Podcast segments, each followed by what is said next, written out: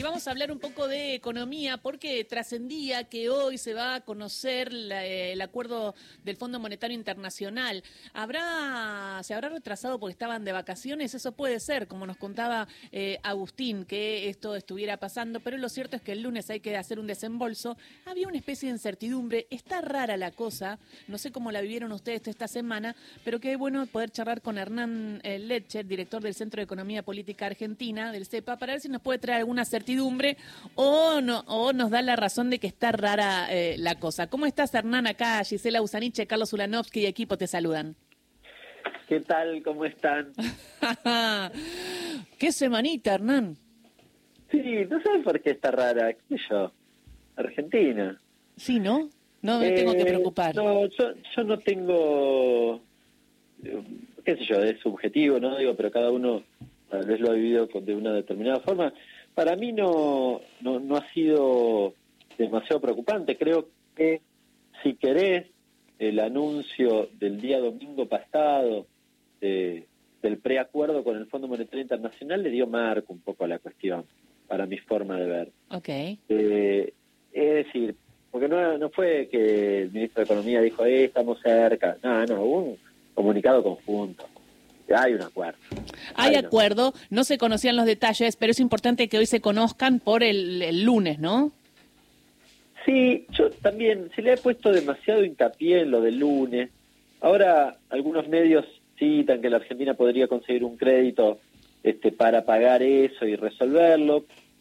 Yo me imagino además que en la discusión con el organismo está el vencimiento el lunes y todavía, si yo tengo un acuerdo hoy y todavía falta la aprobación de, del directorio y eso puede llevar 10 días, no me parece loco, el fondo lo ha hecho en otras oportunidades, empalmar, atrasar el vencimiento del lunes y empalmarlo con los desembolsos del fondo.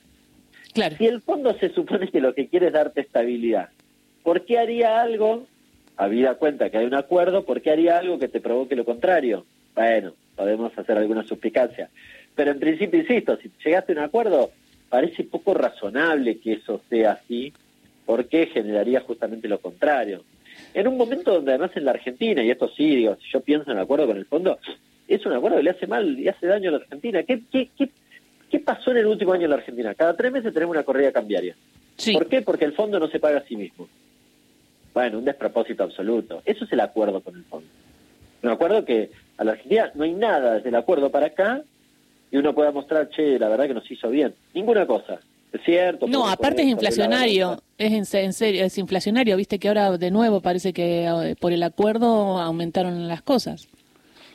Bueno, en realidad en los últimos dos meses, para, para este, profundizar en ese sentido, en los últimos dos meses, por ejemplo, alimentos y bebidas en los últimos dos meses estuvo en los rubros que menos aumentó. El último directamente en 4,1, fue el que menos aumentó. Hmm. ¿Qué fue lo que más aumentó en los dos meses? ¿Qué?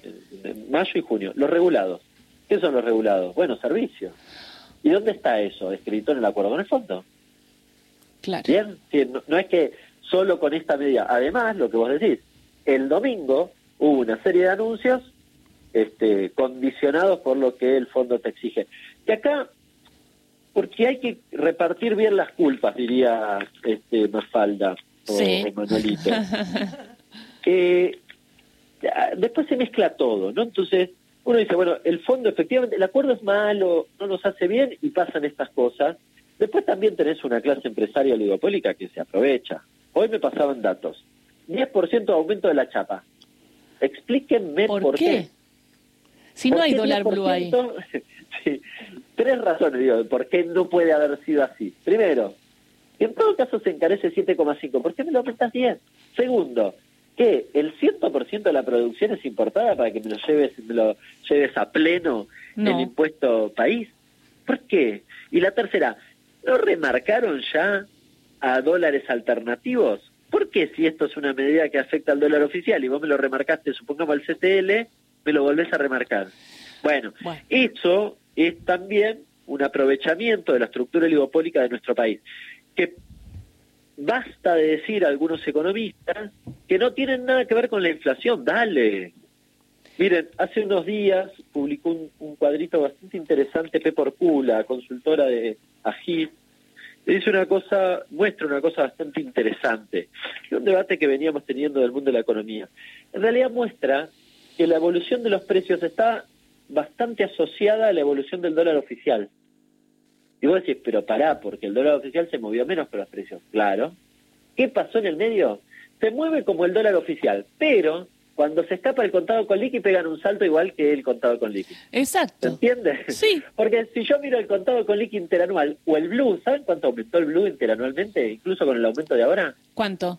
80%. Claro. ¿Se entiende? Sí. No funciona como el blue, si no la inflación hubiese sido del 80. O sea que, claro, ¿y por qué 120? Claro. O sea... porque básicamente se mueve como el dólar oficial, es decir, hay una asociación al costo de producción, pero cuando pega un salto el blue o el contado con liqui, ellos se montan sobre eso. ¿Se entiende? Pero eso es una vivada. ¿Cuánta, bueno, ¿cuánta responsabilidad tienen estas eh, empresas eh, oligopólicas, no? Digo, tanto el aceite, manejan el tema del trigo.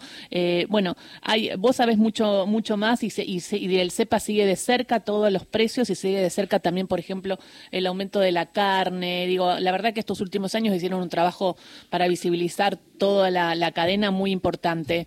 Y te quería preguntar respecto a esto, ¿hay una posibilidad de que cuando se anuncie eh, el acuerdo con el fondo hoy los detalles, porque el acuerdo está, es real, eh, ya hay un comunicado, eh, dice que el, Fondo Monetario Internacional va a permitir intervenir va, va, a permitir que el Banco Central intervenga por si hay corrida.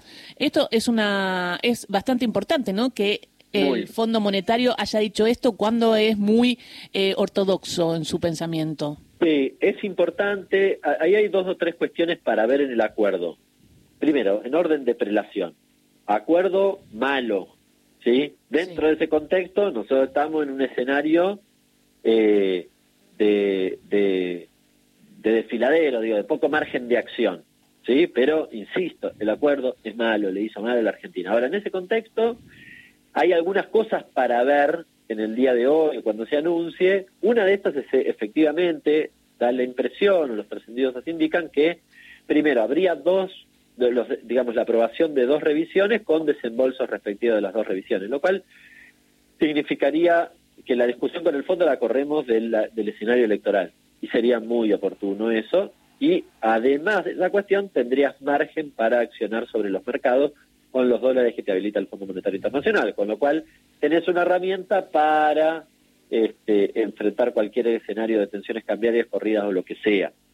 Lo, que, lo cual podría ser leído como, si eso efectivamente es así, habría estabilidad o cierta estabilidad en, el mar, en la parte financiera de acá a fin de año.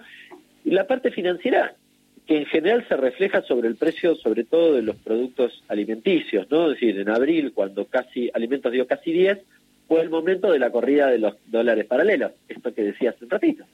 Bien, y después, cuando tuviste estabilidad, mayo y junio, no tuviste ese problema, sino al contrario, te tiró para arriba el acuerdo con el fondo. Entonces, eh, no, no sería una cosa menor. La verdad que estaría bastante bien. ¿Y estos últimos días no intentaron hacer eso con el informal, con el blue? No, pero no, no interviniendo, no, no tiene sentido. No, no, no, no, interviniendo, pero viste que estuvo medio raro todo, todo el tiempo y, hubo un, titular de la Nación que no me gustó nada y que ahí ves cómo están jugando para generar inestabilidad antes de las PASO y que hablaba de los depósitos de los bancos, de que era la mitad del ICI, algo, algo así, no termino de entender porque mucho... No acuerdo la, la, la noticia, pero ayer, antes de ayer hice un relevamiento de, de las tapas del diario Clarín. Sí. Hace 20 días que está titular, en, los últimos 20 días, salvo dos, todos los titulares son el dólar blue. Todos los titulares son el dólar blue, cargando cartuchos, ¿no? Diciendo, no, el dólar blue y la gente, y se va a precio, y la gente está preocupada, y eh, el fondo no paga, y entonces el blue se escapa. Cuando el blue no representa ni siquiera las expectativas, porque nosotros podemos discutir si la, si el proceso de formación de precio está asociado al dólar oficial, lo que decía antes, o a, en parte la expectativa futura de no conseguir dólares que puede ser reflejada en el contado con líquido. Sí. Bien. Ahora, en ninguna de esas está el blue. Eso es falso, eso es Clarín solo. o sea, es una cosa... Nadie, a ver, si yo soy empresario y creo que el día de mañana no voy a tener acceso al dólar oficial y entonces me quiero cubrir y entonces subo los precios al contado con liqui para eventualmente comprar contado con liqui mis insumos, al contado con liqui mis insumos, cosa que supongamos que pueda pasar, nunca voy a ir al Blue a hacer eso. Nadie va y compra en el Blue si puede comprar en el contado con liqui que es legal. Estoy hablando de una empresa que produce. Bien, o sea, de la vuelta a mi casa, un vecino puede ir a comprar una cueva, yo qué sé, puede ser. Pero Sí, pero eh, digo, grandes para montos. no mm. para, para, el, proceso productivo. Este, y probablemente esa empresa ni siquiera vaya al contado con liqui. Lo que hace es ajustar sus precios al contado con liqui para eventualmente cubrirse de esa cuestión. Hay una cosa que hay que decirla. Clarín, a la par que decía eso, hace una semana publica una nota, a la par de que está diciendo eso, ¿eh? dice, y dice algo así como, bueno, eh, devaluación de facto, dice, eh, la, la, mayoría de los precios ya están a los dólares paralelos. Y entonces muestra una curva del precio de los productos importados y el tipo de cambio. Y efectivamente hay una brecha. Entonces vos decís, che, la verdad que puede pasar o puede aparentar que efectivamente este, haya algo de ese tipo. De nuevo, ese que está pensando, tal vez supongamos, si sigo esa línea de pensamiento, tengo mucha crítica, pero si supongamos que fuera así, tiene expectativas de que en el futuro haya una devaluación. Ahora, cuando el tipo hace tres meses fijó el precio con el contado con liqui, hace tres meses que está ganando guita porque el oficial no, no se devaluó. Claro. ¿Bien? Pero nadie lo dice. Pero el tipo está haciendo guita. Claro. Porque cree, creía en aquel momento que iba a haber una devaluación, no la hubo, y en el mientras tanto, uy, bueno, justo está ganando. Y está más alto, y quedó, y quedó más alto. Claro. ¿Carlos? Eh, ¿Qué tal, Hernán? Buen día. Eh, simplemente esto, que eh, así como le preocupó a, mm, Gisela, un titular de la Nación, y a vos las 20 etapas de, Clarín, eh, tanto Clarín como la Nación, como ADEPA, como ahora la Academia de Periodismo, han, este, se han mostrado muy inquietos por un, por un proyecto que tiene el gobernador Quintela de La Rioja de eh, hacer como una especie de nueva ley de medios. Eh, y entonces todos esos diarios y todos esos, eh, todas las instituciones muestran a, esa, a ese proyecto de nueva ley de medios como un intento de regular el periodismo, como un intento de limitar a la libertad de expresión. Digo, eso por un lado, curioso. Y segundo, Gisela hoy se proponía eh, hablar con vos, en la reunión de producción me lo contó, y es viernes. Digo, ¿podemos pasar un fin de semana tranquilo? Eh, cuando dijiste es viernes pensé que me ibas a decir es viernes de meme. Viernes de meme. Perdone, pero estoy como. Mi cabeza está. ¿Te acordás que nosotros cuando hicimos lo de Viernes de Meme lo hicimos para el CEPA? Escuchá. Hoy vamos a subir Viernes de Meme, pero bueno, en un ratito. pasarla la publicidad. Eh, ¿Podemos pasar un fin de semana tranquilo? Yo no veo un escenario eh, de, tensión. La verdad, veo tapas de Clarín extremadamente forzadas. El contado con liqui no se movió como el blue. No se movió. De nuevo, me, pareció eh, demasiado exagerada la operación de tendiente a inestabilidad cambiaria, que evidentemente está asociada con otros actores que ven en eso, en las medidas que anunció el ministro, que faltaba hasta la especificidad, pero yo, ya todos habían dicho que estaban en desacuerdo. Fíjense la revisión de las noticias. Clarín titula el campo, los empresarios están en desacuerdo con las medidas, todavía no las sabíamos. Sí, tal y era una cosa insólita. Bueno, yo no veo un escenario de zozobra, con honestidad, se lo digo, no lo veo. Este, sí me parece importante las definiciones del acuerdo con el fondo, porque por este margen estrecho de acción que tal vez en este momento en particular uno tiene, porque eh, yo no estoy de acuerdo con el, con el, en el marco del acuerdo con el fondo. Ahora, no es el momento para discutirlo probablemente haya que probablemente haya que ganar la elección y el gobierno que gane deba rediscutir ese acuerdo ¿Por qué? Porque hay que discutirlo con una autoridad política que en plena campaña electoral no hay. es bastante difícil hacerlo. Total. ¿no? Estás, estás discutiendo qué va a ser el próximo y es razonable que así sea. Entonces, ahora, ese acuerdo hay que hacerlo percha, no tiene razón de ser. Este, Eh, cuando nosotros decíamos, ese acuerdo es una pistola en la cabeza para la economía argentina, no nos equivocábamos. Miren cómo es, cada tres meses están a punto de tirarnos un tiro en la 100 para que la economía se vaya al tacho. ¿no? Y además hay actores locales que juegan a favor de, de eso. ¿no?